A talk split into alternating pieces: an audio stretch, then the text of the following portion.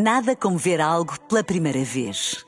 Porque às vezes, quando vemos e revemos, esquecemos-nos de como é bom descobrir o que é novo.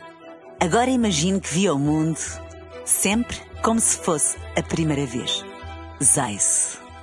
Veja como se fosse a primeira vez. Na rádio, no digital, em podcast. Música para sentir, informação para decidir.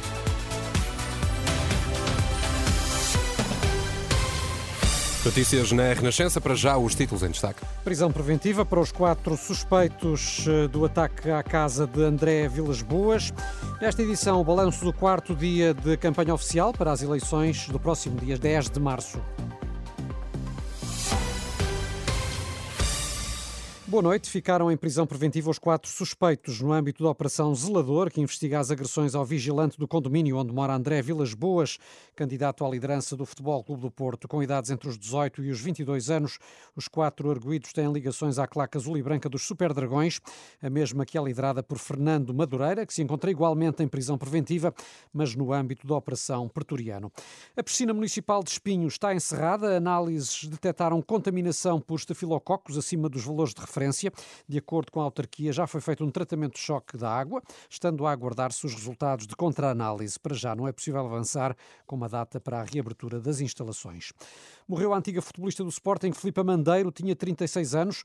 A atleta foi vítima de doença oncológica. Em comunicado, o Clube Leonino expressou profunda tristeza, reconhecendo os anos de dedicação. Envergando as cores do Sporting, Filipe Mandeiro sagrou-se campeã nacional e venceu a Taça de Portugal.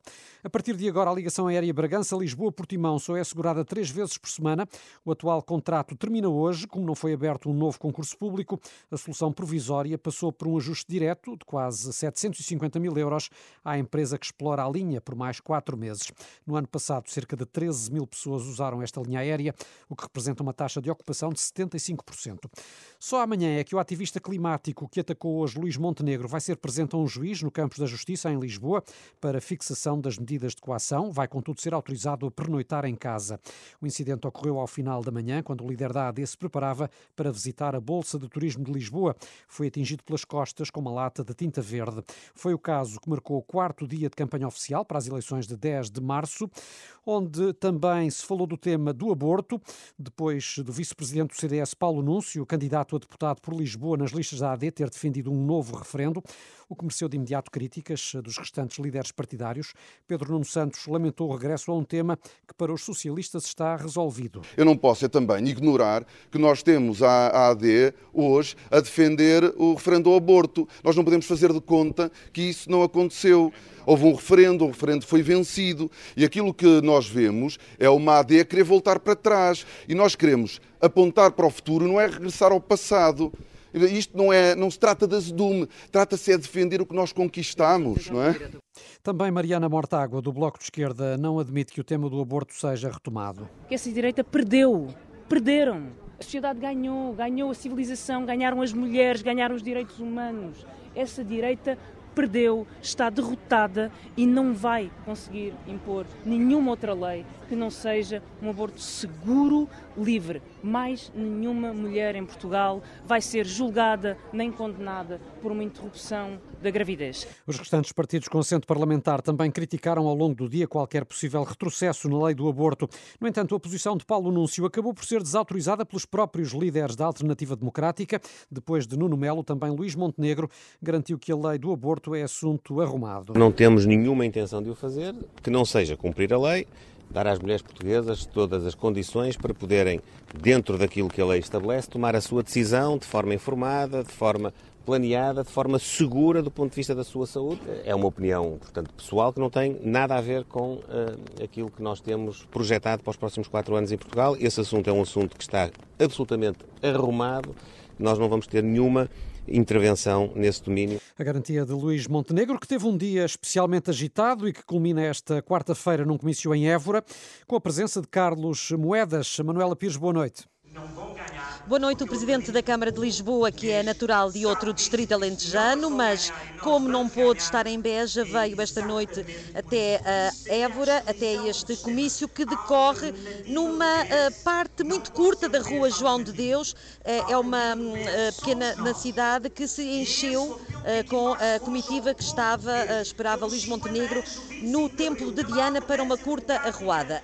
Carlos Moedas, que já está nesta altura a discursar e que começou por focar principalmente esse incidente da manhã e usou precisamente as mesmas palavras que Nuno Melo para condenar o incidente desta manhã com tinta verde. Diz o autarca de Lisboa que foi um ato cobarde e com motivações uh, políticas. O incidente que acabou, Miguel, por marcar o dia da campanha da AD e que levou mesmo ao cancelamento de duas ações de campanha. Manuela Pires, a acompanhar a campanha da AD. A Iniciativa Liberal voltou hoje a Lisboa, o círculo que deu ao partido mais deputados em 2022, e assistiu-se Filipe Ribeiro à ação de rua mais animada até ao momento por parte dos liberais. Foram precisos quatro dias para que a Iniciativa Liberal se fizesse ouvir nas ruas. Iniciativa! Lisboa é a cidade onde até agora Rui Rocha se sentiu mais à vontade. posso cumprimentá-los? Não quero atrapalhar. Entre o campo pequeno e o Marquês de Pombal, houve tempo para parar no restaurante Moisés, onde o líder da Iniciativa Liberal é já um cliente conhecido. É o restaurante onde eu venho muitas vezes, o melhor bitoque da cidade. Menus à parte, houve ainda uma demonstração da taxa única de IRS que a Iniciativa Liberal propõe. Quem é que é aqui especialista do tablet? Põe aqui um salário 1.600 bruto que o Martim pôs líquido, portanto está a dar e agora tens aqui qual é o imposto que pagas com o PS, qual é o imposto que pagas com a Iniciativa o imposto, Liberal? O imposto que eu pago com o PS são 237 euros e o imposto que eu vou pagar com a Iniciativa Liberal são 7 euros. Os jovens eram os que mais procuravam a Iniciativa Liberal. Uma foto, Vamos lá, sim senhor. Está a fazer um trabalho sobre nós sobre nós. A IEL quis marcar a passagem por Lisboa. Sim, eu gosto muito de bombos e, portanto, era esse contacto, a festa, a alegria. Rui Rocha sai satisfeito da cidade onde conseguiu quatro deputados nas últimas eleições, número que espera agora aumentar para pelo menos seis. A jornalista Filipe Ribeiro e a ambição do líder da iniciativa liberal, Rui Rocha. O presidente do Chega afirma que Portugal se ajoelhou perante a União Europeia em relação à agricultura e às pescas. Durante um almoço em Viana do Castelo, André Ventura propôs um plano para reduzir impostos nestes setores, mas também aproveitou para deixar um desafio ao PSD, como nos conta o jornalista Tomás Anjinho Chagas. Como sempre, a música aquece o ambiente. Num restaurante à beira-mar, André Ventura aproveita para fazer um diagnóstico ao setor das pescas e da agricultura. Nós deixamos que a União Europeia matasse a nossa agricultura e a nossa pesca.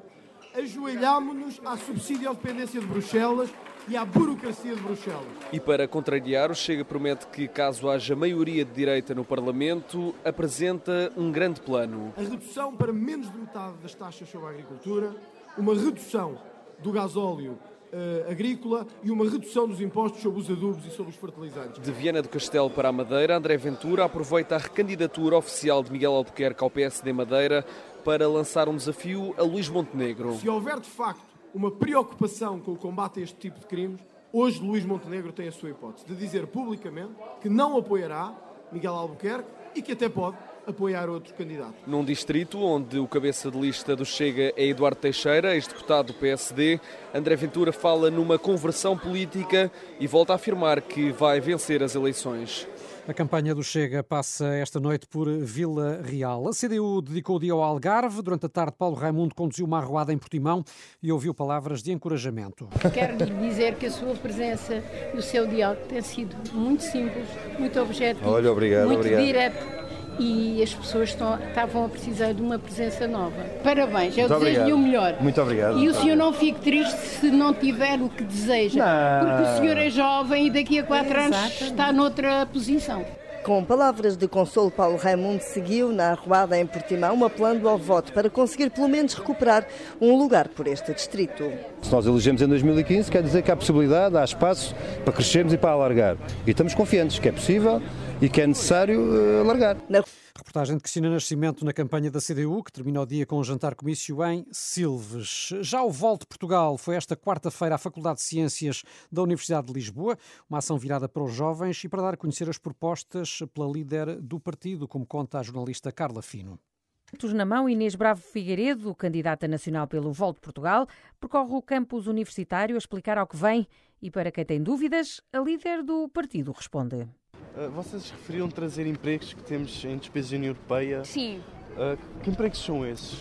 É Muitos, é assim, nós vamos começar pelas indústrias de futuro. Portanto, isto vão ser uh, muitos empregos técnicos, exploração espacial, transição climática, tudo o que é a produção de medicamentos, por exemplo. Isto são indústrias de futuro que nós sabemos que vão ser relevantes no futuro, que nós queremos trazer mais empresas europeias para cá, para Portugal, nesta área. Porquê? Porque nós sabemos que a maior parte dos nossos jovens, quando sai de Portugal à procura de empregos, vai trabalhar nestas áreas. Nós temos segunda maior taxa de engenheiros a serem formados da União Europeia e estão todos a sair de Portugal, quase todos. E, portanto, nós temos que trazer para cá os empregos que eles vão lá para fora à procura. Um partido de visão europeia que acredita num bom resultado no dia 10 de março Inês Bravo Figueiredo defende que esta é uma boa oportunidade para lançar a mensagem do partido, mas admite que também é um bom pontapé de saída a pensar nas eleições europeias de junho. A Renascença também a seguir a campanha dos partidos sem assento parlamentar, tudo para ver em rr.pt. Nada como ver algo pela primeira vez. Porque às vezes, quando vemos e revemos, esquecemos-nos de como é bom descobrir o que é novo. Agora imagine que viu o mundo sempre como se fosse a primeira vez. Zais. Veja como se fosse a primeira vez.